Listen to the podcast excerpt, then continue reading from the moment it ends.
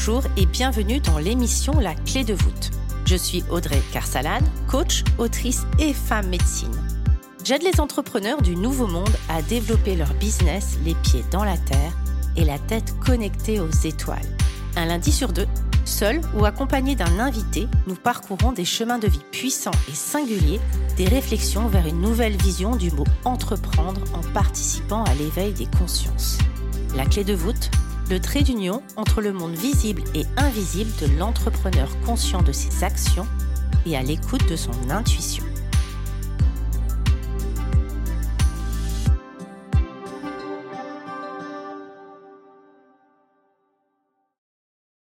Bonjour et bienvenue. Cette semaine, je suis ravie d'accueillir Ghislaine Duboc. Un vrai coup de cœur sur Instagram. Elle m'a touchée par sa bienveillance, sa puissance intérieure, son franc-parler et la justesse de ses propos. Depuis 2019, elle partage et échange sur les réseaux sociaux et notamment sur Instagram. Ghislaine y aborde les questions essentielles de notre vie au sens large du terme protection de l'environnement, chamanisme, le pouvoir des femmes et tant d'autres sujets y sont abordés avec philosophie et bienveillance. Ghislaine est une femme à mi-chemin entre philosophie et chamanisme. Depuis 30 ans, elle accompagne des hommes et des femmes dans leur vie personnelle comme dans leur vie de couple. C'est naturellement que Ghislaine a souhaité partager et accompagner le plus grand nombre en créant le cœur du hérisson, un lieu dans lequel elle organise des ateliers thérapeutiques, des initiations et des stages chamaniques. Je vous laisse découvrir l'univers de Ghislaine, franc-parler, un sacré bout de femme au tempérament bien trempé. Bienvenue à toi, Ghislaine. Bonjour, je suis ravie aujourd'hui d'accueillir Ghislaine. Ghislaine, euh, je t'ai demandé, comme à chaque invité, de choisir un livre. Peux-tu me dire quel livre tu as choisi et pourquoi? Eh bien, euh, le pourquoi est toujours difficile. En tout cas, euh, Le Petit Prince, c'est un livre que j'ai lu petite. Après, je l'ai lu maman. Après, euh, quand mon fils était, euh, il avait 6 ans et qu'il était très malade puisqu'il avait un cancer, c'était aussi la lecture que je donnais à l'hôpital du Petit Prince qui pouvait rejoindre sa planète. Et on pensait à l'époque qu'il allait le rejoindre, mais il a guéri. On a eu 20 ans de plus à vivre. Et puis, quand j'ai eu une période de ma vie très, très difficile, le Petit Presse aussi a été une source. C'est en rigolant, je dis toujours, c'est mon premier livre indien parce que euh, il apporte ce regard, cette communication avec les animaux, cette communication avec la nature, tout parle. Et euh, quand euh, on s'ouvre au monde, eh bien, tout nous parle, comme dans Le Petit Prince, ce qui fait que je dis toujours à mes enfants, s'il y a un héritage que je vous donne, c'est Le Petit Prince. Voilà. Merci beaucoup. quel genre de petite fille étais-tu, Ghislaine? Euh, c'était pas facile. D'accord. J'étais une, une enfant heureuse avec mon à Saint-Martin chez mon grand-père et ma grand-mère, mais à 6 ans, j'étais en pension. Donc, euh, et ma première expérience avec ma particularité, on va dire. je devais avoir 5 ans à peu près. Et j'étais avec ma cousine dans la chambre de mes parents. Et à un moment, c'était la, nuit et je me redresse. Et puis, elle, je me mets à côté d'elle. Elle, se réveille. Elle me dit Mais qu'est-ce que tu fais? Je lui dis Je te protège. Elle me dit Pourquoi? Parce que le bon Dieu, peut venir te chercher. il est allé chercher ta maman. Et à ce moment-là, ça a été la première expérience. Sa maman venait de mourir, qui était ma tata. Et, euh, en fait, elle m'en voulait. Elle était très, très méchante. Et comme je suis arrivée à 6 ans en pension, au départ, je faisais comme mon grand-père qui parlait à, à son, grand, à son père qui était mort, comme à mon arrière-grand-mère qui faisait tourner les tables, je parlais comme à ma cousine. Et ça s'est mal passé. ça s'est très mal passé. Donc j'étais plutôt une sorcière, une, une fille qu'il fallait pas approcher et qu'on maltraitait beaucoup et qu'on battait beaucoup. Et donc, à un moment, je suis devenue une teigne, c'est comme ça s'appelle, quelqu'un de renfermé. Et je dis toujours que si je n'avais pas eu les livres, je serais morte sûrement. Hein. À 10 ans, je voulais déjà mourir. Hein. Donc, euh, cette solitude et cette euh, répulsion, autant que fascination que j'entraînais, parce qu'en cachette, certains venaient me voir pour me dire Et ça, qu'est-ce que tu fais? etc. Donc, euh, en fait, des fois, je disais bah, Tu devras me prendre, tu devras prendre un café avec moi devant tout le monde. Était ça le paiement. Mais bon, ça a été très difficile. Cette, cette enfance, je ne la regrette pas, je suis contente. Mais il y a par contre l'autre côté de l'enfance, avec mon grand-père, ma grand-mère, mon arrière-grand-mère, c'est mon père, qui j'adorais aussi parler, où la capacité d'aller dans les bois, cette capacité à, à aimer le monde. Mon grand-père aimait les gens. Et cet amour était fabuleux. Et, et ma grand-mère, elle, elle n'avait pas besoin d'apprendre comment traverser la vie dans les larmes et dans les rires, elle savait le faire. Et donc l'amour sans jugement, je crois que je l'ai appris dans cette rencontre quotidienne avec son cœur. Ça, ça a été par contre le beau côté, le beau côté de, de ma jeunesse avec cette forêt, ces vignes et ces animaux que j'ai tant aimés. Voilà. J'ai eu la nuit le jour. Merci beaucoup, Ghislaine, pour ce, bah, pour ce partage très touchant. Sous quel, quel, filtre, du coup, tu voyais la vie à l'époque? À, Petite, ado, petite, Petite, quand j'étais avec mon grand-père, je, je, voyais la vie comme quelque chose de magique. On allait voir les, les, les, étoiles se refléter dans la rivière. Il arrivait toujours à raconter des choses incroyables. Et, et, et c'était facile. La vie me paraissait sécurisante. Et quand j'étais en pension, euh, ma façon de voir le monde était tellement euh, différente que j'avais l'impression que ce monde n'était pas fait pour moi. Alors, heureusement, euh, quand j'ai rencontré Zola Drouan, je devais avoir 9 ans ou 10 ans, alors là, j'étais contente parce que franchement, il racontait un monde que je comprenais, le questionnement. Hein. Donc, j'étais toujours avec un livre. Et comme je suis dyslexique, mais d'une dyslexie royale, comme Tomatis, il avait mis mon, cerveau dans un de ses bouquins parce qu'il avait dit on ne sait pas comment vous êtes arrivé à être sociabilisé. Eh bien, ça, m'éloignait encore plus. Hein. Donc, euh, de ce monde à l'époque, j'avais le sentiment de ne pas avoir la clé. Hein. Et il me semblait passionnant quand je lisais et euh, assez vide quand je le vivais. Je trouve que les professeurs disaient que je posais toujours des questions de trop, euh, les pasteurs trouvaient que je posais toujours des questions de trop. J'avais toujours la question qui les rendait fous.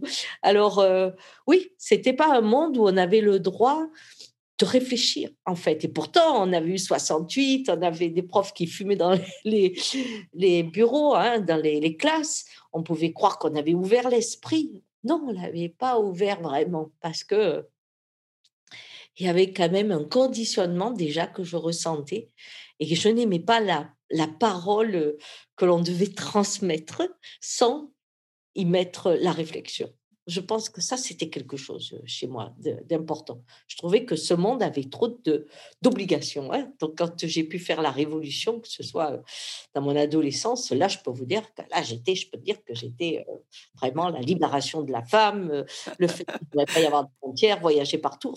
Tout, tout chez moi aimait cette époque. J'ai adoré, par contre, mon époque, mais je l'ai adoré adoré. Euh, le fait qu'on mette des jeans et qu'on se fasse traiter de pute juste parce qu'on était en pantalon, je trouvais ça génial. Le fait d'enlever, euh, comme les Russes, le soutien-gorge et je le mettais euh, sur l'antenne de la voiture. C'était, c'était enfantin, mais en fait, je crois que cette libération, on l'a vraiment aimé pour celles qui l'ont vécu. Mais on n'était pas si nombreux que ça. Hein pas croire. Oui, c'est, intéressant ce que tu ce que tu dis parce qu'effectivement, souvent on a tendance à refaire l'histoire et à, mettre des jolies images sur la libération. On en parle beaucoup. Comme euh, pareil, on pourrait euh, parler de la conquête de l'Amérique, où aujourd'hui euh, on voit des très beaux westerns sur la conquête. De, heureusement que les colons sont là pour apprendre la vie aux autres et les éduquer, etc. Et effectivement, bah, il n'y a pas les témoignages des autres.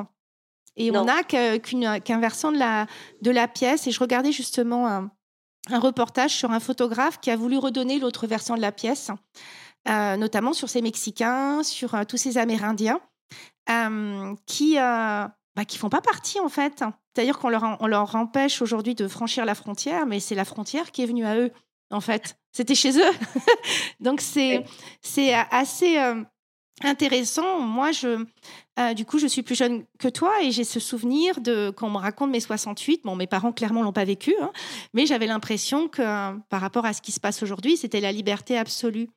Non. Or, voilà, je n'ai pas l'impression. Alors, j'ai l'impression qu'effectivement, par rapport à aujourd'hui, j'avais plus de liberté, que mes parents en avaient aussi plus parce que c'était euh, le plein emploi et que du coup, l'argent souverain euh, permettait de faire plus de choses. Mais en revanche, maintenant, j'ai une toute autre lecture. Je regardais un jour, ça m'a, tu la pièce qui tombe dans le parc Med, je regardais un, un, film euh, qui pas bon un truc américain pas passionnant forcément mais qui euh, disait que qui parlait d'une banque et la banque elle fournissait des armes euh, donc à des pays africains et elle disait mais ce qui nous intéresse nous c'est la dette et en fait tout d'un coup la pièce est tombée dans le parc Met et je me suis dit mais en fait nous vivons en dette permanente et c'est comme ça qu'on est dans le système c'est que dès le départ, tu commences le enfin tu me diras ce que tu en penses, hein, mais tu commences le premier du mois, bah, tu es déjà redevable de ta taxe foncière. Il faut déjà que tu penses à payer euh, ton électricité, ton gaz, ta bouffe. Tu vois ce que je veux dire? Et donc, être indépendant du système. Euh, peu de temps avant toi, j'ai interviewé les chroniques du tarot. Iris Quentin, qui justement a vécu dans une yourte, et on parlait de sobriété heureuse. Elle n'est pas facile, hein, cette liberté finalement. Et est-ce qu'il y a vraiment une... Et moi, j'ai pas vécu ces, années-là, mais où est cette liberté en fait? Tu vois ce que je veux dire? Donc j'aime bien cette idée dont tu parles que souvent on, garde une image, mais finalement, les gens qui étaient euh, pro-liberté, ils n'étaient pas si nombreux que ça. Non, ce n'était pas si nombreux, mais il y en avait. Ah. Et puis surtout, ceux qu'il y avait ont choqué. Je veux dire, l'avortement, ça n'a pas été quelque chose de facile. Quand on a commencé à être pour l'avortement, il y a des gens qui ne parlaient plus. Hein. on dit maintenant que, par exemple, pour ou contre le vaccin, ça crée des, disputes, mais il faut voir ce qu'a créé le fait de la liberté sexuelle. Être une salope, c'était bien sûr. Hein d'avoir le droit, hein, parce que c'était quand même ça. Mais surtout, ça touchait des, des, un conditionnement qu'on n'avait pas imaginé et, aussi les blessures. Les, les, gens étaient violents. Hein. Il a fallu laisser un nu à la plage. Ça n'a pas été facile hein, à, imposer. Mais à un moment, ça s'est fait. Mais qu'est-ce qui nous libérait? Je crois que c'est le rêve. Mmh on allait, comme tu dis, il y avait pas ces, normes. Maintenant, pour être, euh, pour juste nettoyer une pièce, il faut avoir passé un diplôme. Euh, on, a, fait des choses, il faut tellement de propreté que McDo qui fait de la merde, lui peut euh, s'en sortir, alors que celui qui ferait sa petite omelette qui vendrait, il pourrait pas parce qu'il n'a pas le frigo qu'il faut, qui tient comme il faut. Enfin, on n'avait pas ça et surtout, on avait un rêve. Mmh le rêve, je me souviens, je disais, oh, t'appuieras, paf, et là, la porte, elle s'ouvre. Tu fais ça, tac. On croyait qu'un monde télécommandé, c'était un monde de gens qui commandent. c'est ça la folie. On croyait que la télécommande, ça nous donnait de la commande. On devenait des commandants. Et, euh, et, donc, on était libre. Si je commande, je suis libre. Si je suis celui qui commande, je suis libre. Et vraiment, ça, ça a été euh, une illusion parce que, évidemment, aujourd'hui, au contraire, cette commande nous assujettit complètement et on est des esclaves de la machine. Donc, nous, on allait vers la machine en chantant et en pensant qu'elle nous libérait. Et on avait quand même, je vois bien pour le cinéma, par exemple, les disputes qu'on se faisait. Il y en a qui pouvaient se flinguer presque pour, pour des débats de cinéma, mais le cinéma était encore un film où on mettait sa propre réflexion dans les travelling longs où on n'avait pas besoin de dire là c'est un moment triste ou là c'est de la musique forte. Non, on n'avait pas besoin de nous expliquer comment penser le film. On était co-auteur du film, donc mmh ça nous amenait la réflexion. Il fallait quand même avoir des fois un peu lu pour lire euh, Fellini ou euh, Buñuel. Il fallait avoir euh, et on en parlait. à Récé était très vivant à l'époque, donc il y avait une époque de réflexion qui avait une liberté d'action puisqu'on n'était pas autant avec une administration aussi puissante et cette propreté aussi euh, affligeante. Et en fait, on avait un rêve porteur. Trois choses. On allait vers un demain meilleur, libre, libre dans la technologie, libre dans l'être humain. Or, plus on a eu d'outils technologiques, plus l'homme a travaillé. Ça a été exactement l'inverse, alors qu'on a la croyance que la machine libère l'homme. Non, on a fait des études là-dessus. Plus on a de technologie, plus on, travaille. C'est dingue. Hein. Et au niveau de la liberté, pour défendre la liberté, on arrive à un monde sécuritaire. alors évidemment que le monde que j'ai connu se referme. La position de la femme, on le voit au niveau des études aujourd'hui, avec cette euh, modification euh, qu'a fait le ministre de l'Éducation, il y a quand même 8% de femmes, de jeunes femmes qui ne vont pas faire des mathématiques alors que c'était tout à fait en train de monter. On a perdu, je crois, c'est 10 ou 20 ans d'égalité entre les salaires, l'homme et la femme, avec le Covid. Donc, on a ça qui se referme. Les pensées maintenant que le corps, le ventre de la femme appartient à la société et ne lui appartient plus. On est retourné dans des choses. On a la tenue convenable de celle à qui on peut mettre une main au cul, qui est la femme de Trump et qui fait des émules. Mais je veux dire que c'est l'inverse de mon monde, quoi. Et, et, le grand, la grande sexualité, c'est le porno, c'est-à-dire que c'est la réalité physique de, l'emploi chrétien. Hein C'est-à-dire la femme doit être un objet dans lequel l'homme doit jouer. Enfin, ça devient là, c'est l'inverse de mon monde. Alors là, je m'énerve parce que je dis à mes enfants, mais attendez, tout ce qu'on a cru, qu'on a mmh. mis au monde, se referme devant nos yeux. Bientôt, vous allez me mettre sur un bûcher parce que je vais être celle qui euh, fait des péchés, enfin, qui propose le péché. Moi, je connais que l'arbre, mais pour d'autres, c'est quand même symbolique. Hein. Après, il y, a, pas mal de comptes qui ouvrent euh, justement. Euh, je pense à, euh, à, une amie, Gala, qui a créé Sorcière ta mère, justement, pour parler de féminisme, etc. Donc, il y a aussi. les réseaux sociaux ont permis l'émergence d'autres courants, d'autres pensées, et le fait qu'on pouvait éteindre sa télévision et découvrir d'autres façons de penser ailleurs, en fait. Et ça, c'est une grande source qui est contre, un, un peu contrôlable quand même par euh, ceux qui dirigent les réseaux sociaux. Néanmoins, c'est une sacrée euh, prise de, liberté finalement, parce qu'on peut aller naviguer, on peut créer des, euh, on peut créer des, des comptes. Alors, il faut quand même respecter un peu les normes Instagram, bien sûr. Néanmoins, ça m'a permis moi de te rencontrer Comment je t'aurais rencontré sinon, tu vois Je ne sais pas, sûrement les synchronicités de la vie, mais ça permet de rencontrer plein de gens qui sont le bras en l'air. Euh, moi, je sais qu'à un moment, j'ai perdu euh, pas mal de followers parce que bah, ce qui s'est passé, je ne pouvais pas me taire. Avec le jaguar que j'avais en moi, c'était pas possible, tu vois. Et, euh, et en même temps, ça a fédéré plein de gens autour. Tu vois ce que je veux dire? Donc, il y a, c'est, c'est un peu ambivalent. Et je suis d'accord pour te dire que euh, j'ai souvenir de ma mère qui, quand elle allait faire les courses, euh, bah, elle n'avait pas de portable, il n'y avait rien. Donc quand elle partait, elle partait en fait. Il n'y avait pas cette charge mentale d'être appelée à chaque instant. Quand mon père, il faisait, il tapait à la, machine, il fallait le temps qu'il envoie son truc. Donc il y avait deux, trois jours de réponse. Alors qu'aujourd'hui, on est dans une, quelque chose d'immédiat. C'est-à-dire que tu, on répond tout de suite, on est H24 sollicité. Et pour être tranquille pour faire cette interview, nous avons toutes les deux le réflexe d'éteindre notre portable. Donc tu vois, c'est donc c'est bien parce qu'on peut se, on peut faire euh, cette interview et j'ai beaucoup de gratitude pour la technologie. Et en même temps, c'est vrai que ça demande du recul pour la mettre à une juste place pour qu'elle vienne pas nous envahir et nous mettre en burn-out en fait. Oui, mais le, marteau n'a jamais tué personne. Mmh, exactement. Bon, donc, en fait, la technologie, si elle est au service de l'homme, il n'y a aucun problème. Mmh si elle est au service de l'humain, du vivant. Mais si elle est au service de l'immortalité, elle on a un problème. Oui.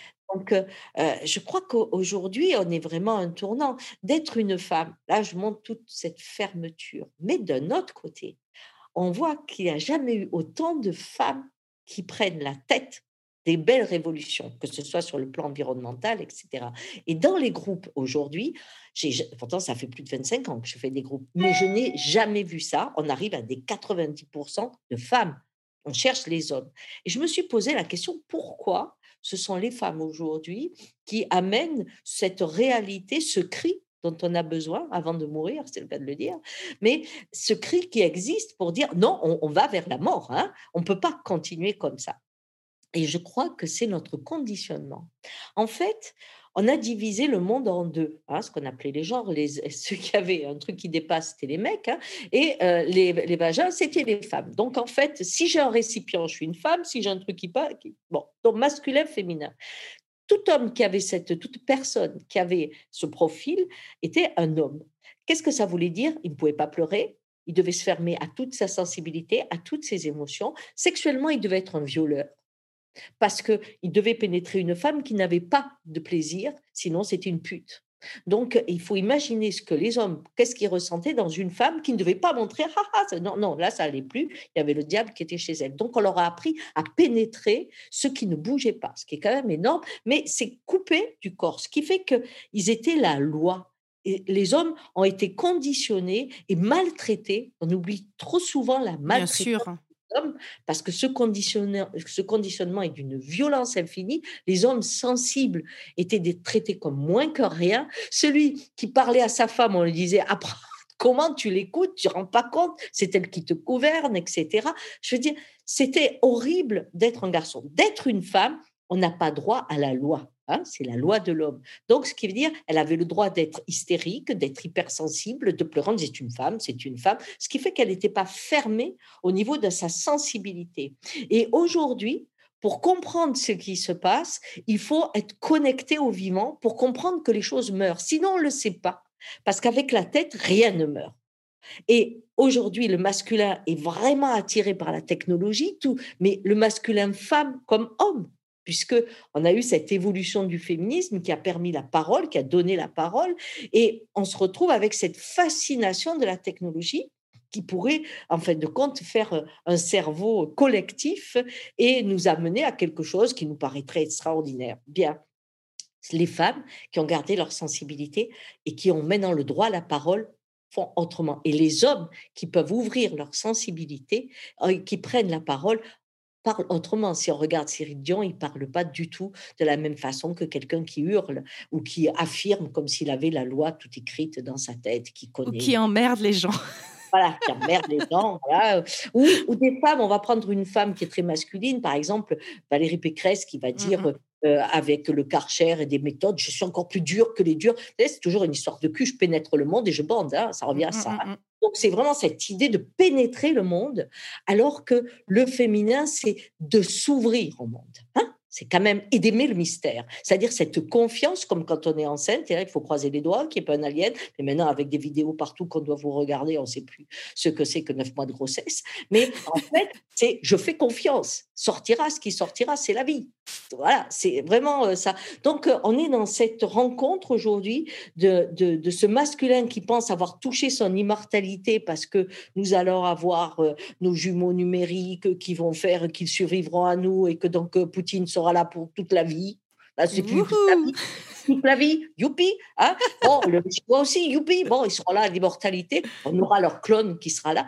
Donc, euh, ça, c'est joyeux quoi, d'arriver à, ce truc-là, d'avoir quelqu'un qui vous dit toute la journée Oui, ta tension est bonne, ton cœur est bon, la météo est bonne, tu peux avancer aujourd'hui. Franchement. Mais il y a euh, des montres comme ça. Il y a des montres, je... enfin, moi, je sais pas, mais je crois qu'il y a des montres qui te prennent ta tension. Mais là, ça sera vraiment une puce. Et si on n'a pas la puce, ça sera comme le pass. Si je n'ai pas la puce, je ne pourrai pas aller à l'hôpital parce que c'est la puce qui me permet d'avoir les radios, le machin, le truc comme ça. Si je n'ai pas la puce, je ne pourrai pas payer mes impôts. Donc, j'aurai besoin de la puce. Donc, on mmh. rentre dans l'excès de cette créativité qui veut rejoindre le paradis et cette conscience qui s'éveille chez les hommes comme chez les femmes d'un féminin qui comprend qu'il peut mourir et qui enfin en conscience accepte de s'incarner. C'est pour ça que c'est un moment magnifique et horrible, mais quand le pire est là, le meilleur est à côté. C'est exactement ça. Moi, je crois qu'il y a un bel avenir qui, euh, qui va se dessiner. J'en suis intimement persuadée, en fait, malgré tout. Tout ça et tout ce dont on nous parle, je pense qu'au contraire, il y a un éveil que grâce à ça, même si par moments, moi aussi, je, je, je ressens par cette lourdeur de pire, par moments, je pense que grâce à ça, il y a un éveil des consciences qui n'aurait peut-être pas pu avoir lieu sinon, et que du coup, il y a une part, en tout cas, de gens qui s'éveillent et qui se mettent à, retourner. C'est toute l'idée de ce podcast hein, dans le monde invisible, à co-créer avec la nature, à ressentir les énergies et aussi peut-être à ne plus refouler ce qu'elles ressentent parce que justement, on leur en a jamais parlé et que ceux qui en parlaient et qui le ressentaient passaient pour des sorcières.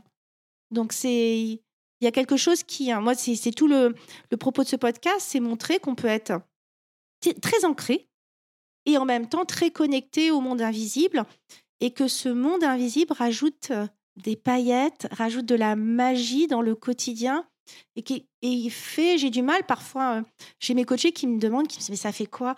Et, euh, c'est tout simplement une espèce de paix intérieure et une magie en fait de, de co-créer et de voir le monde autrement. Je ne sais pas si toi, tu as une, une, définition de ce qu'on pourrait appeler... Euh, après, je vais reprendre ma trame de mon interview, parce que j'ai des questions à te poser pour toi, toi, toi. Mais est-ce que tu... Qu'est-ce que c'est pour toi cette notion de monde invisible? Comment tu le ressens? Comment tu pourrais l'expliquer? Si le mot te parle, hein, mais en tout cas de ce que toi, tu as pu vivre plus petite, tu vois? Est-ce que ça change dans ta vie d'avoir accès à ça? Et, On est constamment en train de mettre des mots. Mmh dès qu'on met le mot invisible, ça veut dire qu'il y a un monde qui est visible. Alors, qu'est-ce que c'est le visible? Vos yeux ne voient rien. Hein, les yeux sont des écrans de mmh cinéma. C'est ce qui se passe dans le cerveau. C'est-à-dire, le cerveau, c'est quoi? C'est une vibration qui se transforme en image. Mais vous êtes dans une salle de cinéma. Il n'y a pas d'extérieur.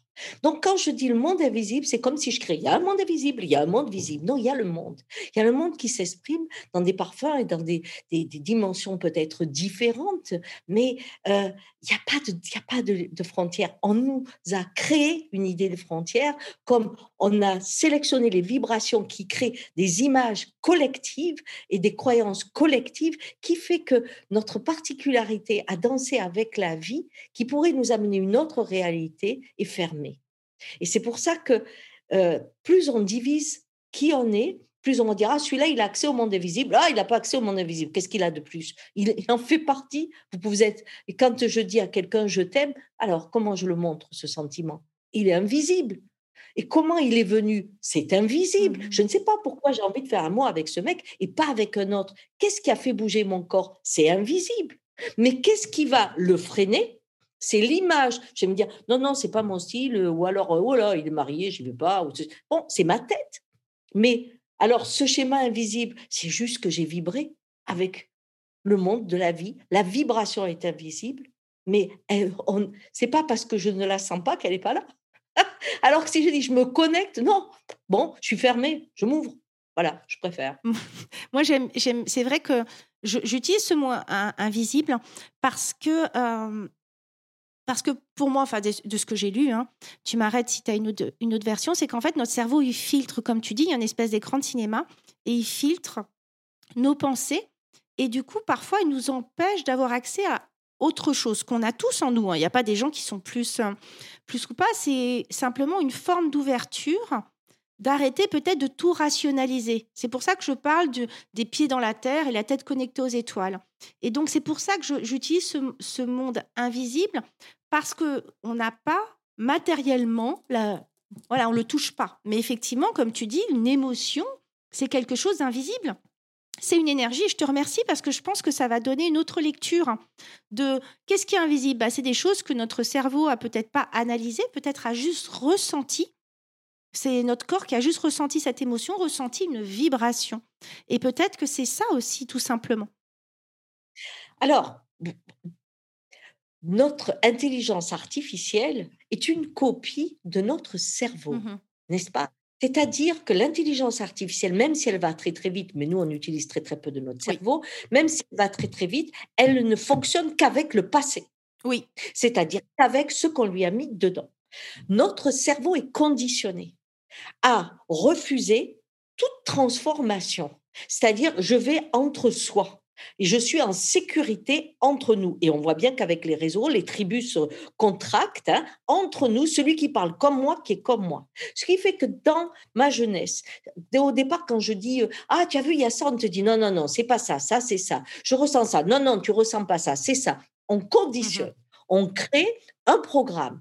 Ce qu'on crée qui est pire que le programme, c'est la façon de ne pas le perturber. Ce qui fait que avec les algorithmes, on sait ce qu'on veut. Sauf, et c'est là où est l'outil du résistant, c'est que si je me connecte à mon corps, chose qu'on apprend dès le départ à, à, se couper. Si je me connecte à mon corps, il va créer des sensations, il va si je rencontre quelqu'un, je me connecte à lui. C'est pas de lui que je tombe amoureux, c'est de la part de moi qui s'éveille. C'est-à-dire qu'il y a une part que je ne connaissais pas, qui n'a pas été dans le disque dur, qui s'éveille parce que je ne sais pas pourquoi avec cette personne, je me mets à rigoler, moi qui d'habitude je suis timide. Je découvre la femme qui peut rigoler. Ça m'était jamais arrivé. Donc cette connexion vibratoire, bien entendu, va me transformer. Qu'est-ce qui fait qu'elle ne se fait pas? C'est que quand je la rencontre, j'ai le filtre de qui je dois rencontrer et je vais dire ça, non. Mmh ça va être La phrase, ça va être ça va être dangereux pour moi. Pourquoi? Parce que si je me mets à m'ouvrir dans le monde invisible, c'est-à-dire à accueillir les vibrations que la vie me propose, que le monde me pénètre ce coup-ci, vraiment, eh bien, à ce moment-là, je vais me transformer. Si je me transforme, eh bien, mes copains vont dire, on ne peut pas te faire confiance. Parce qu'aujourd'hui, tu es comme ça, et demain, tu seras autrement. Et je dis, Alléluia. C'est ça. Ah oh. comment tu as navigué avant d'entamer ta vie professionnelle? Mais je crois que j'ai commencé ma vie professionnelle tellement tôt, on ne va pas dire euh, ça. Euh, je veux dire, euh, quand j'ai quitté l'école, j'avais 17 ans, hein, et on m'a viré parce que j'étais en train de réparer, de, mettre des appartements à l'école de mine hein, qui appartenaient avec des petits ingénieurs, des futurs petits ingénieurs. On était en train de les rénover pour les Donc, évidemment, au lieu d'aller à l'école, j'étais là, hein, parce que moi, à l'école, je, je m'ennuyais trop. Donc, j'ai commencé à travailler, j'avais 18 ans. Je vendais des appartements à 18 ans et ma première affaire, je l'ai montée à 20 ans, où j'avais un mas qui était en ruine qu'on a pris pour faire à mon mari un hôtel-restaurant sur à peu près dix ans. Voilà, où on faisait des tas de soirées, où on recevait plein de gens, des artistes. C'était vraiment aussi déjà le début de, de se battre pour les Cévennes, hein, pour que... Alors nous, on avait un restaurant, il y avait écrit mort aux touristes à côté. donc, super mais c'est les premières fois qu'on repensait aux filatures à soie, les rouvrir, où on avait envie de créer des scènes. Enfin, vraiment, c'était refaire vivre ce, cet endroit que j'adore, bien sûr.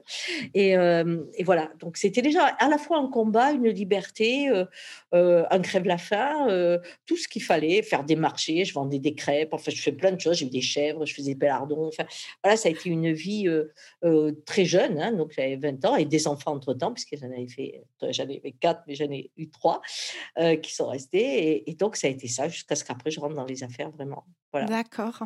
Et mmh, qu'est-ce que, du coup, comment tu décrirais aujourd'hui? Qu'est-ce que tu fais aujourd'hui? Qu'est-ce que tu proposes? Vaste sujet.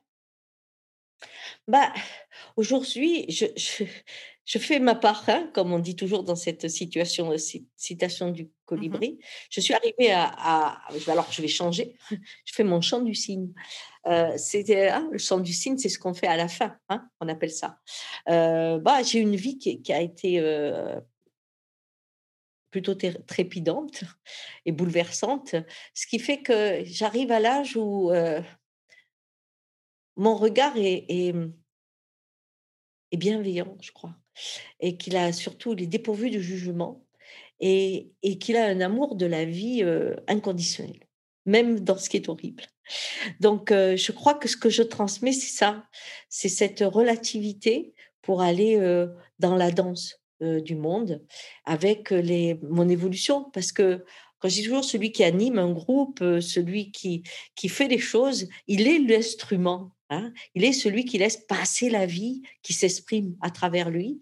Et, c'est ce que je fais. Donc, tant que j'aime faire ça, je vais le faire. Et puis, le jour où je sentirai que j'ai besoin de me réfugier pour partir, eh ben, je ferai l'ermite. Hein. c'est l'âge normal.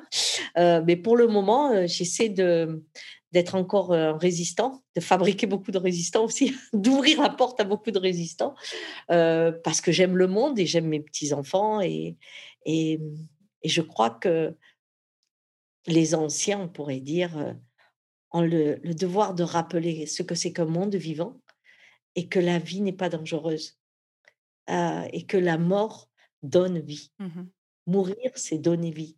Oser euh, être ça et ça et ça et ça, avoir ce monde de l'Indien que j'aime partager.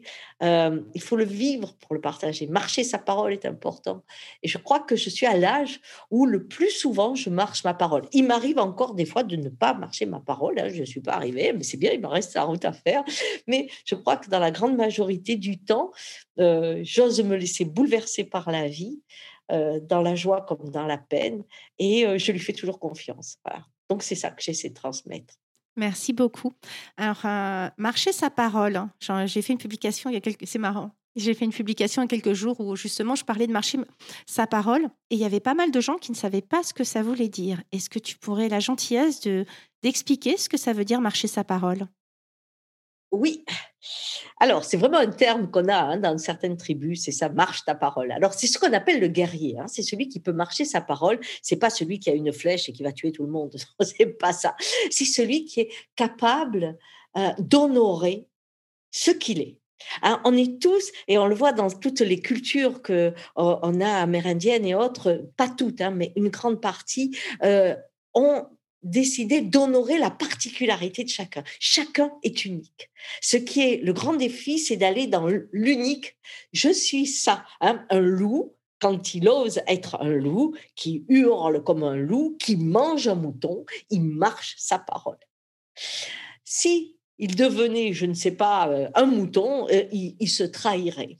Donc, marcher sa parole, c'est oser se mettre à nu. Nous, à poil, ça va. Et encore maintenant, on met des habits. Mais enfin, bref, on, peut aller à poil, l'apparence, le personnage, tout ça, on peut le donner. Mais la mise à nu, dire réellement sa réalité, qui passe par le corps.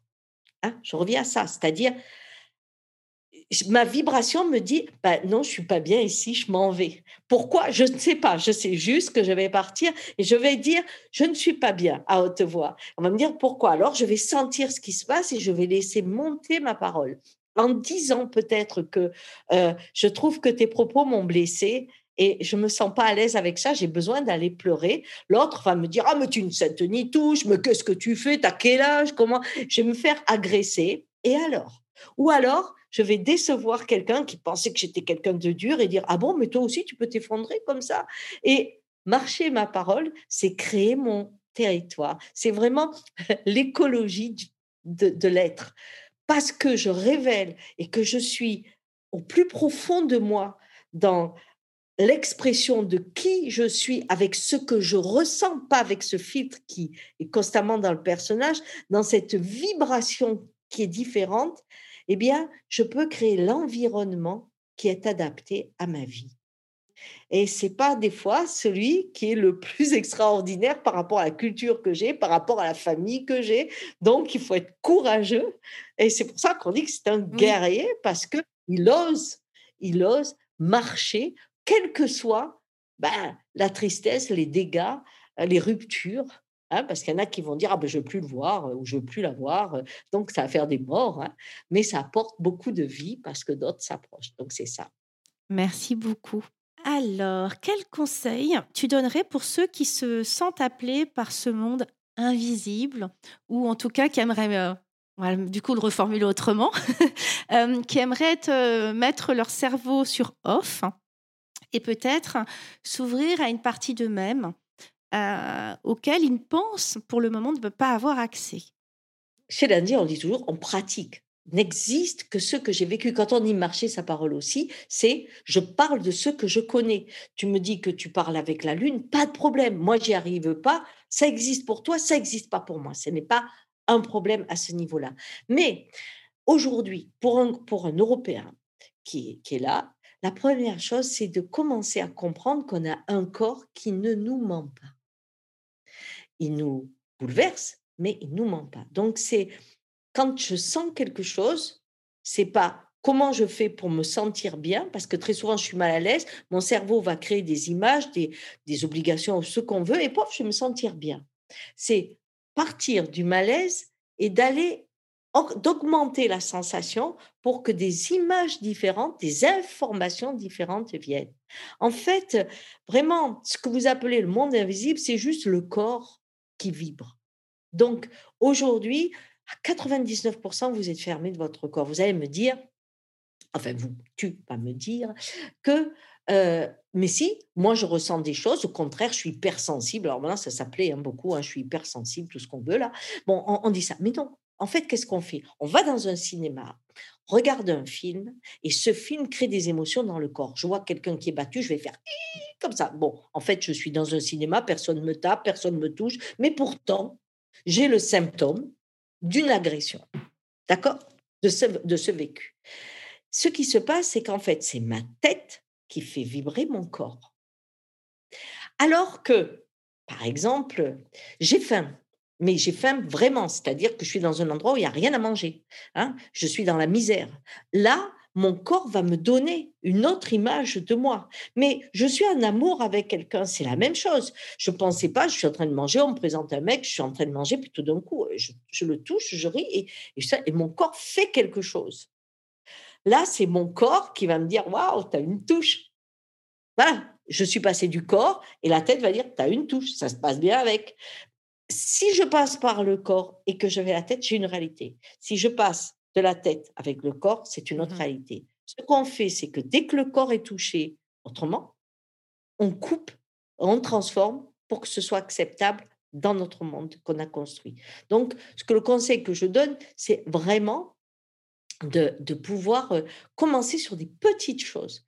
Vous verrez, vous vous sentez pas bien ou vous vous sentez trop excité, comment vous faites pour vous calmer? Qu'est-ce que vous avez mis? Alors, au lieu de le faire, si c'est un endroit sécurisant, si vous êtes avec quelqu'un que vous aimez, etc., vous dites, allez, je vais voir jusqu'où ça va. Si je laisse parler cette sensation, hein, sensation, ce ça vient des sens, cette sensation, quel sens elle va donner? Alors que là, j'ai une information qui va faire bouger mon corps, ce qui est très différent. Voilà ce que je dirais. Puis sinon, ben, il faut faire des voyages avec, enfin des voyages. Il faut, rencontrer une personne qui a, comme, comme moi, mais il y en a plein d'autres dans votre sensibilité, parce qu'à nouveau, ce que moi, je fais, ou comme ça résonne, ça va pour certaines personnes, mais pour d'autres, ça n'ira jamais. Il y en a qui ont besoin de passer peut-être par un monde plus avec l'esprit qui s'ouvre doucement et après qui descend au corps, plutôt que d'aller franchement dans un monde où, comment dire, la douleur n'est pas vue avec cette empathie chrétienne. Parce que c'est ça aussi, la sensibilité quand elle s'ouvre. Hein, quand on dit «Oh, je suis trop sensible, etc. Cette sensibilité, quand on ouvre le corps, le vrai danger, c'est qu'on a une étape intermédiaire qui est compliquée. Plus je suis sensible, plus je deviens violent. Donc, comment m'ouvrir sans devenir celui que je déteste? Et ça, ça, par contre, on a besoin d'être accompagné parce qu'on ne peut pas le faire tout seul. Parce que justement, dans le regard, j'allais dire encore de l'Indien, mais c'est ça, dans ce regard, il n'y a pas ce jugement, il y a juste la nature où on accepte quelque part que la vie est aussi avec nous aux commandes. Donc c'est cette place, ma place, comment ne pas être celui qui me fait le plus peur. Et ça, plus on est sensible, on a cette troisième voie à trouver. Hein. Et donc, quand on dit l'hypersensibilité, si je vois quelqu'un d'hypersensible, il fait que pleurer, mais qui tape pas, il n'est pas hypersensible. Il est émotif, ce qui est très mmh différent. Et c'est l'impuissance qui, qui, qui, rend euh, euh, violent. Et donc, la sensibilité dans la confiance, l'impuissance se remplace par la confiance. Je ne suis pas Dieu. Quel est Dieu, ou, ou qu'importe comment vous l'appelez, quel est l'acte dans la chaîne qui est à ma mesure. et c'est ça qui rend puissant. La souris, elle a sa place. Le chat a sa place. Tout a sa place. On ne se pose pas la question de place dans la chaîne humaine. Par contre, l'humanité aujourd'hui a un problème de place. Et comment retourner dans la chaîne, qu'elle soit dans votre corps? Comment je vais protéger la nature si je ne connais pas mon corps? Mmh Alors qu'il est exactement relié à la terre. C'est pas possible. Merci beaucoup, Ghislaine. eu, tu as eu la, la beauté d'ouvrir tout ton parcours et, ton, et ta jeunesse. cette petite fille aujourd'hui, il en, il en reste quoi? Ma question, c'est est-ce que cette, est-ce qu'il reste toujours cette part d'enfant intérieur? Et est-ce que ce qui s'est passé plus jeune te permet d'être celle qui aujourd'hui, de l'image que tu donnes à travers cette interview, de plutôt, alors je ne sais pas si on peut utiliser le mot rebelle, mais en tout cas, d'infiniment libre. Notre enfance euh, devient une, une réalité qu'on transforme à chaque mmh instant. Tu m'avais parlé il y a dix ans, je t'aurais raconté sûrement une autre histoire, et il y a 20 ans encore une autre. La force de la vie, c'est de transformer son passé avec la dimension du présent, parce que nous sommes un arbre. Donc, en fait, tout voyage. Quand on dit la physique quantique, si je m'arrange ici, hop, mes souvenirs vont se transformer là. Et selon ma journée, selon comment je suis orientée, Je vais regarder une épreuve comme une initiation. Je vais regarder la face lumineuse au lieu de regarder la nuit qu'elle accompagnait. Donc, euh, qui est l'enfant? J'en sais rien. Ce que je sais, c'est que c'est un endroit ressource où j'y vais, mais j'y vais pour raconter à mes petits-enfants, ou j'y vais, mais où je vais? Je vais dans la vibration d'aujourd'hui que j'appelle le passé, mais c'est aujourd'hui. Euh, on dit toujours prenez son enfant intérieur, il faut pouvoir le, sauver, le ceci, cela. Je partage pas ça. C'est comme si vous voulez, si tu veux, à une banane, tu voudrais lui redonner euh, euh, qu'elle se souvienne quand elle était juste en train de démarrer, euh, ou une fleur quand elle était bouton. La fleur est aussi le bouton. Le chemin, si la vie nous, fait ça, hein, c'est comme les générations sur un arbre, bon, ben, il faut pouvoir remonter dans les autres générations, mais on est l'arbre aussi. C'est-à-dire que tout est inclus à nous et notre façon de vibrer au présent fait son passé heureux ou malheureux. C'est cette force de vie qui réécrit en permanence l'histoire qui fait que la fleur se transforme constamment aussi. Parce que son origine, son point de départ, est toujours en évolution. Et quand on fait un travail sur soi, quand on évolue, on voit bien que son passé, tout d'un coup, il ressemble plus du tout à celui avec qui on est arrivé. Hein on l'a pouf, on l'a mis, euh, etc. Et c'est là où le regard, entre un regard de l'Indien et un regard de thérapeute que j'ai été euh, à l'époque, est très différent. Nous, on reste dans quand je me souviens, alors je te parle il y a 30-35 ans, hein, les premiers groupes qu'on faisait, si quelqu'un disait qu'il avait été violé, oh là tout le monde l'admirait. Il osait le dire, il avait vécu ça. Bref, cette victime, puisqu'elle devenait victime, à ce moment-là, était prise dans les bras, on faisait qu'on appelait ça du maternage, on prenait, on, était là émerveillé de ça. Je ne fais plus ça. Mmh Parce que quand on touche la vie, ce qu'on se dit, c'est comment tu as traversé ça? Qu'est-ce que ça t'a appris? Je me souviens d'une personne qui, avait été vraiment violée. Moi, j'ai été violée, donc je connais bien aussi le système. Et en fait, pour supporter le viol, souvent, on sort de son corps. C'est simple, comme ça, on dit fais ce que tu veux, j'ai rien à foutre, je suis pas là. Mmh bon. Mais après, ce qu'il y a de dur, c'est d'y revenir. Alors, souvent, je dis à rigolant, vous savez pourquoi on sort du corps, nous, facilement? Parce que quand on a été violé, on a appris à sortir. Alors, le plus dur, c'est d'apprendre à y rentrer, mais quand même, on sait sortir. Hein, ce qui fait que ça aide. Hein, la décorporation, chez nous, pof, ça va facilement. Alors, quand je dis ça, bien sûr, il y a la, phase où on écoute, mais il y a aussi la phase d'arriver à faire ça. Qu'est-ce que tu en fais? Des fois, les initiations, on le voit que ce soit en Afrique, chez les Indiens ou en Chine, qu'importe, il y a des initiations, les gens, ils en meurent. Parce qu'elles sont difficiles. Et quand on prend la vie comme une initiation qui vous sculpte, vous creuse, dans nos épreuves, on trouve les ouvertures et les enseignements. Et donc, il y a le regard, je regarde un, individu comme quelqu'un qui a marché, qui s'est initié, que la vie a sculpté et qui est toujours là. Comment il a fait pour être toujours là? Donc, euh, c'est pas le regard de la compassion, même s'il y a énormément d'amour dans, cet être que je, que je rencontre, parce qu'il est une part de moi mmh qui voyage aussi. Et donc, je le connecte à cette part de moi qui peut lui envoyer Waouh, super, t'es un homme debout, t'es une femme debout, bravo.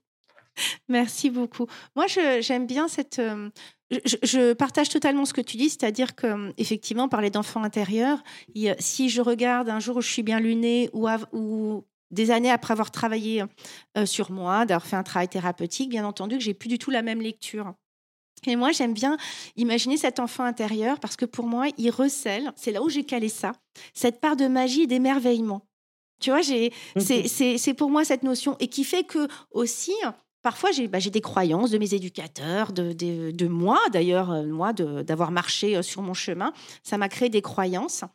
Et, euh, et, et, du coup ça m'amène beaucoup de douceur quand je quand je, je, travaille sur sur des croyances, de me dire bon allez, même si cette partie de moi, tu sais, hein, en EFT, je ne sais pas si tu connais l'EFT, mais même si cette partie de moi, elle a, elle a peur, ben c'est OK en fait. Je la prends par le bras et viens, on va aller marcher ensemble. Donc j'aime bien, moi, ce... je, comprends ce que tu dis et je trouve ça très juste parce qu'effectivement, qu'est-ce que ça veut dire? Notre passé, il est réécrit sans arrêt en fonction de qui on est aujourd'hui Et, et, si on de ce passé avec, avec, cette, avec cette puissance quantique, on a possibilité d'aller encore en plus remodifier. Donc, je, je, partage. Je l'aime bien quand même, cet enfant intérieur. Je vais le garder, ça ne te dérange pas? Bah, c'est pas ça, c'est que cet enfant intérieur, comme on dit, c'est à nouveau une image, mais très souvent, c'est un lieu à 2, 3, 4 ans où on n'est pas, quand on est dans une famille aimante, mmh hein, bien sûr, je parle pas des cas de maltraitance, où on ne se pose pas la question de la place. Exactement. Donc, il y a une, c'est un lieu où on sait que tout ce qui est autour de nous dit, tu as ta place, tu as ta place, sans rien faire. Alors qu'ensuite, il va falloir constamment justifier sa place.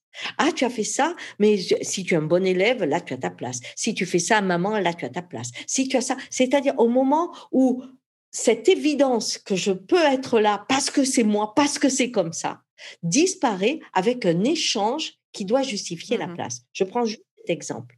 Si je touche cette énergie d'avoir sa place et que je la mets dans ma vie aujourd'hui, j'ai pris la richesse de l'enfance et je l'ai amenée à maturité.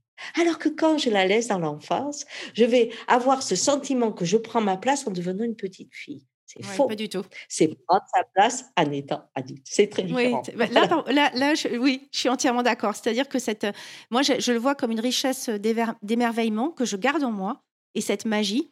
Et on en, j'aime bien ça parce que je me dis qu'effectivement, je ne sais pas si je ferai encore le même métier dans cinq ans. Tu vois, il y a cette notion de magie et c'est ça mon enfant intérieur. Par contre, il est là, présent et il a, et il a sa place quoi qu'il arrive, quels que soient mes choix en fait.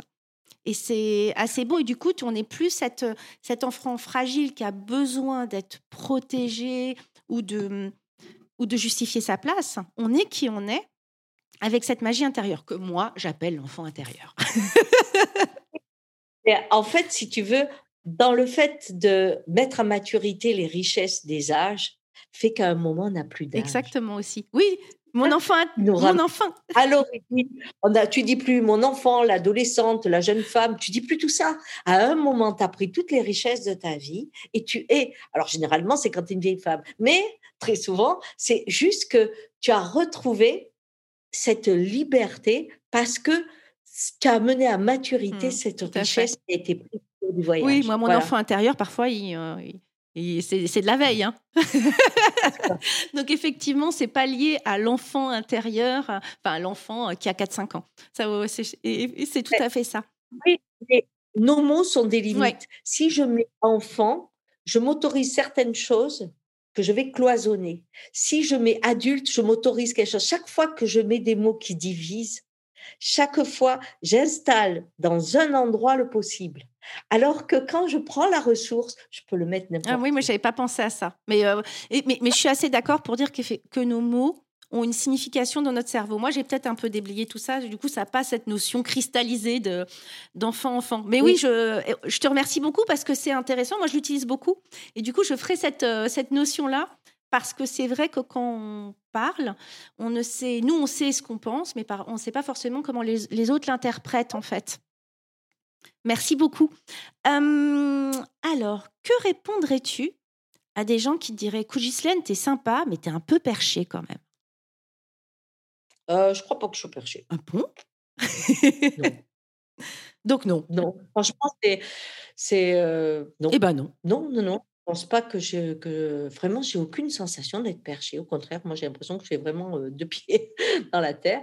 Et euh, de toute façon, aujourd'hui, si quelqu'un parle de solidarité, si on, on, pense à, un monde qui pourrait être bienveillant, on va dire qu'on est perché. Je veux dire, les mots bienveillance ou donner de, l'argent à quelqu'un, c'est un feignant. Donc, c'est perché aussi. Oh, tu es généreuse, tu donnerais tout à tout le monde. C'est perché. penser que quand on est, on a le droit d'avoir un toit à manger et, le droit d'exister et pas qu'on est tout privé, c'est perché. En fait, tout devient perché dès qu'on parle de l'humain. Hum? Alors, si tu veux me dire, est-ce que tu te sens humaine? Oui. Est-ce que ça veut dire perché Oui. Mais pour moi, ça veut dire les pieds dans la terre. Mmh. Alors que là, ce qu'on nous fait, là, putain, c'est oh pardon, c'est perché. Ce qu'on nous fait là, là, c'est. Quand j'entends un mec dire je vais être le premier immortel, c'est perché. Quand je vois le fric qu'on met pour aller dans la Lune, d'aller sur Mars, pour voir comment ils sont morts et que ça nous coûte le prix de notre vie, c'est perché. Oui, ça c'est perché. Mmh. Permettre des, de regarder à la télé des, des gens euh, qui sont aux frontières, qui ont moins de 30, à qui on verse de l'eau, des femmes et des enfants, oui, c'est perché parce que personne ne se lève. Donc oui, c'est perché pour moi. Mais par contre, justement, dire on y va, ça, c'est on dit, mais là, tu te bats contre des moulins avant, ils ont déjà gagné, il y a que l'argent qu'il fait, pourquoi tu te lèves? Alors là, franchement, moi, je suis les pieds dans la terre parce que je peux te dire que j'en fais des choses qui sont bien concrètes pour ne pas être perché. Alors, perché, pour moi, veut dire humain. Je suis d'accord. Et puis en plus, ça, dépend vraiment du paradigme. Enfin, ça dépend de la vision. Moi, je, trouve qu'effectivement, ce monde est complètement déconnecté de la réalité. Aujourd'hui, on est. Il est, complètement perché, c'est ça. Donc, euh, c'est intéressant parce que souvent, on appelle euh, perché ce qu'on ne connaît pas, ce qu'on ne comprend pas, ce qui. Tout d'un coup, oula, oula, oula, oula. Mais moi, effectivement, ce qu'on vit aujourd'hui, je trouve ça hyper perché. C'est. J'aurais jamais pensé. Et bon, on a. Enfin. On a demandé à être là, hein, mais j'aurais jamais pensé vivre un jour effectivement un tel conditionnement et que les gens réagissent d'ailleurs et que les gens ne, ne, réagissent pas parce qu'on sait très bien que si tout le monde va dehors, ça s'arrête en deux minutes, tu vois. Et, je, je c'est vrai que c'est, intéressant cette notion de peut-être que moi je suis perché parce qu'on n'a pas la même réalité, j'entends, mais moi je te trouve perché aussi en fait, d'accepter ça. Oui, mais, mais pense à ce que je te dis. On est en train de pervertir les mots Hein, et faire en sorte que dès que tu as tous les mots qui pourraient aller avec solidarité, avec le bien-être humain, avec la protection des animaux, etc., hein, comme disait Zemmour, les animaux, je m'en carre. Bon, ben, parfait. Euh, les, tout, tout ce schéma qui va faire appel à la sensibilité, tout ce schéma est perché aujourd'hui? Notre vocabulaire de ces verbes-là, on te dit, ouais, tu es une utopiste, tu es une utopiste. C'est que ça. Ou on est complotiste, ou on est utopiste. Mais en fait, c'est le iste qui marche surtout parce que les autres sont réalistes. Donc, euh, c'est quand même euh, étonnant parce que vraiment, la générosité est perchée aujourd'hui. C'est-à-dire, on pense qu'elle ne peut pas s'incarner. Et c'est, et c'est là où c'est grave, parce que c'est là où je dis non, moi au contraire, je suis les pieds bien sur terre, parce que la seule chose qui fait que je me nourris, c'est quand j'ai du lien réel avec quelqu'un. Mmh. Parce que là, ma vibration, comme je me disais tout à l'heure, quand je connecte quelqu'un, quand je dis à quelqu'un, je te quitte, les yeux dans les yeux, le corps en face d'un corps. Il y a quelque chose qui se passe. Quand je coupe juste bloqué sur Internet, il se passe rien. Dans ma tête, je peux vivre 10 000 histoires puisque je ne suis pas confrontée au corps. Quand je suis confrontée au corps, je change. Et là, je m'enracine. Alors évidemment, je ne peux plus être perché, c'est-à-dire que l'algorithme, il ne peut plus m'attraper parce que je change tout le temps. Donc, euh, perché, c'est être en lien. Mais là, bon, aujourd'hui, euh, on a inversé les choses. Hein. C'est simple, je ne sais plus comment le dire, mais on a, tout inversé. Moi, je suis au contraire vraiment les pieds sur terre. Hein. Et quand je dis les hérissons, ils sont en train de crever, vraiment, je les vois. Hein, avec les, tondeuses qui sont toutes seules la nuit, elles tuent tout le monde. Les grandes. Euh, enfin, c'est vraiment. Ça, c'est fou. On te dit, ah oui, mais ça fait propre. Mais ça, c'est pas perché, ce truc-là. Faire propre, on tue tout le monde. Non, mais c'est pas perché, ce truc. Alors, toi, quand tu dis, oh non, quand même, tu vois, tu tues les hérissons et toi, ah, mais toi, toi, tu es là-haut. Je suis juste en bas à regarder les hérissons. Merci.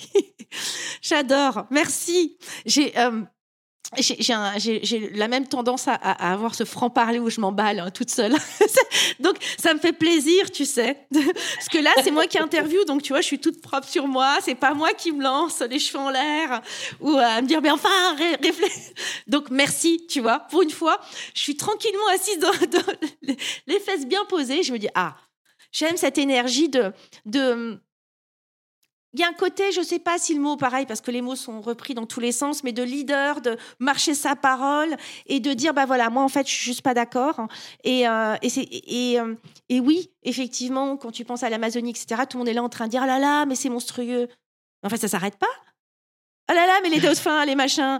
Et tous les ans, là, sur l'île, je sais pas quoi, là où ils exterminent des dauphins, tous les ans, on en parle. Mais ça s'arrête pas. C'est, et, ah et, en fait, je, tu vois, il y a un truc, et là, c'est là où je me dis, mais ok, toi, on te dit que tu, moi, parfois, je reçois des infos. Enfin, voilà, il y a un monde magique qui est en train de se créer, mon monde invisible, moi, comme je l'appelle, on a parlé, et qui est en train de se créer, etc. Et, j'ai une gratitude infinie. Ça m'a permis de reconnecter la semaine dernière avec un, de mes amis qui est parti. Enfin, c'est merveilleux. Et, j'entends que ça parle pas aux gens, mais je me dis, mais en fait, euh, euh, par contre, euh, les gens s'offusquent. Et moi, la première, hein, je suis pas attachée à un arbre en Amazonie. Mais c'est vrai que on bouge pas, quoi. Tout le temps, ça revient. Enfin, c'est fou, quoi. On ne peut pas bouger parce qu'on est coupé du Exactement, ouais. Quand on fume comme un pompier, il n'y a aucun problème. Le jour où on te dit tu as un cancer, tu, tu jettes le paquet. C'est clair. Tout d'un coup, ton corps mmh existe parce qu'il te donne la mort. Tant que la mort n'est pas présente, et avec la tête, elle ne l'est pas, on va toujours s'en sortir avec la tête. Tant que la mort n'est pas présente, on ne peut pas sauver le monde. Parce que il faut passer par la connexion du corps pour se connecter, connecter à l'environnement et l'aimer. Parce qu'en défend ce qu'on aime. Si je n'ai aucun lien d'amour avec le vivant, je ne comprends pas pourquoi je m'en occuperais. Et c'est normal, ça ne vibre pas. Alors, je continue ma question. Ben, mon avant-dernière question, qu'est-ce qui fait de toi un être singulier? Ben, Chaque être est singulier, donc c'est parce que j'accepte d'être singulière. Je, quand j'ai commencé à accepter d'être moi, je suis devenue singulière. On a pas un seul flocon de neige qui est le même, pas un seul grain de sable qui est le même, pas un seul grain d'herbe qui est le même. Mais par contre, on veut être comme tout le monde. Alors moi, euh, j'ai essayé de ressembler à la nature, je suis particulière. Merci. Et je vais te laisser le mot de la fin. Qu'est-ce que tu auras envie de dire? Qu'on n'a plus le temps d'être désespéré. Quelqu'un de responsable ne peut pas être désespéré. Et que je crois que si on ose aller au corps, on a l'inspiration d'une autre façon d'être et on crée une vibration de plus qui s'est unie au vivant. Le monde a besoin de personnes qui sont des levains. On n'a pas besoin qu'on soit des milliards. Manger une pomme au paradis nous a permis de rentrer dans la terre. Ève a donné vie le jour où elle a mangé la pomme. Le monde a enfin bougé.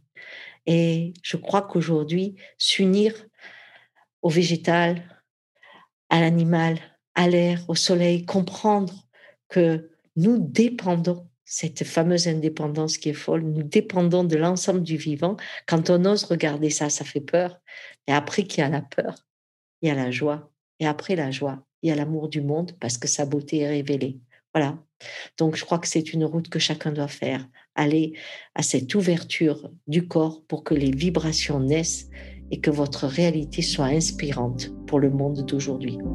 Voilà. Merci beaucoup, Ghislaine. J'espère que cet épisode vous aura plu. N'hésitez pas à le partager à des personnes qui veulent elles aussi créer les pieds dans la terre et la tête connectée aux étoiles. Retrouvez l'ensemble des informations et des liens dans le descriptif de l'épisode ainsi que sur mon site audreycarsalade.com. N'hésitez pas non plus à laisser un commentaire si vous avez des suggestions, des idées ou tout simplement si vous avez aimé cet épisode. Pour cela, rien de plus simple, filez sur Apple Podcast et n'oubliez pas les petites étoiles. Retrouvez-moi aussi sur les réseaux sociaux sous le nom de Audrey Carsalade et à l'adresse contact at audreycarsalade.com. N'oubliez pas non plus de vous abonner à la clé de voûte sur votre plateforme d'écoute podcast préférée pour être informé de la sortie du prochain épisode. Bonne semaine à tous et merci de votre écoute.